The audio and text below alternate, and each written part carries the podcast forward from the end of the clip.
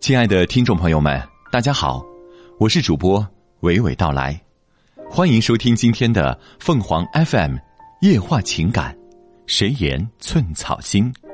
曾经，父亲用他的苦成全了我的甜，未来我用我的苦归还弥补父亲的甜，而受益最大的，自始至终是我。人们常说，学生是生活在象牙塔里的，无忧无虑。如今，我已经来到了象牙塔的出口。幸运的是，研究生毕业前，我已签订了入职单位。不久，我将用双手耕耘出自己的美好生活，不再依靠父母，开始自给自足的生活。更确切的说，是不再依靠父亲。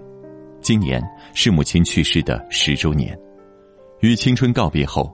母亲也将永远留在这段岁月中，她给我留下的东西不多，但有两样东西非常重要：一是我们住了十多年的房子，越是步入社会，越是感觉到房子的重要性。它是立足之地，承载的意义却远不只是物质层面。它意味着扎下根来，意味着一种不至于太窘迫的生活。更何况，它还有一个院子，能够让父亲停他的三轮车。二是乐观向阳的精神。母亲去世时，我正读初三，不止一个亲友说过，那时他们最怕我对未来的希望与信心坍塌，摔在地上成为扶不起来的烂泥，自甘堕落，混吃等死。但我好像在一种强大惯性的驱使下，继续埋首于书桌前，如常的奋战中考、高考。每每此时，我都会想到母亲。母亲小时候大病了一场，后来右脚残疾，扶着拐杖才能走路。四十岁生下我后，身体每况愈下，但她每天都笑眯眯的，所以这份惯性是母亲用十五年潜移默化种在我内心深处的一株向日葵。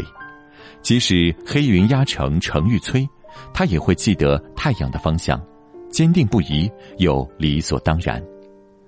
母亲走后。父亲成了我唯一的依靠，同样是六十多岁，在别人遛狗、散步、打发晚饭后的时光时，父亲还在街上饿着肚子等生意，或者踩着三轮车拉一个比他年纪还小的老人去跳广场舞。他近乎牺牲了自己的一切，供我去赢得一个光明的未来。这样，我到下面也好和你母亲交差了。父亲不止一次的对我说。父亲不识字，他却教会了我人生最重要的一课：吃苦。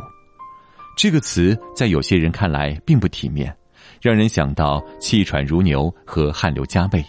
但想要跃龙门的鲤鱼，哪一条不曾摔得遍体鳞伤？故事《鹰的重生》中说，驰骋天穹的雄鹰到了中年后，要用老喙击打岩石，直到脱落。长出新喙，然后拔掉老化的指甲，等指甲也重新长出来后，再拔掉身上的羽毛。整个过程长达五个月，痛苦与折磨，想想就让人头皮发麻。可只有这样，他才能继续在天地间纵横。作为天空的王者，尚要如此。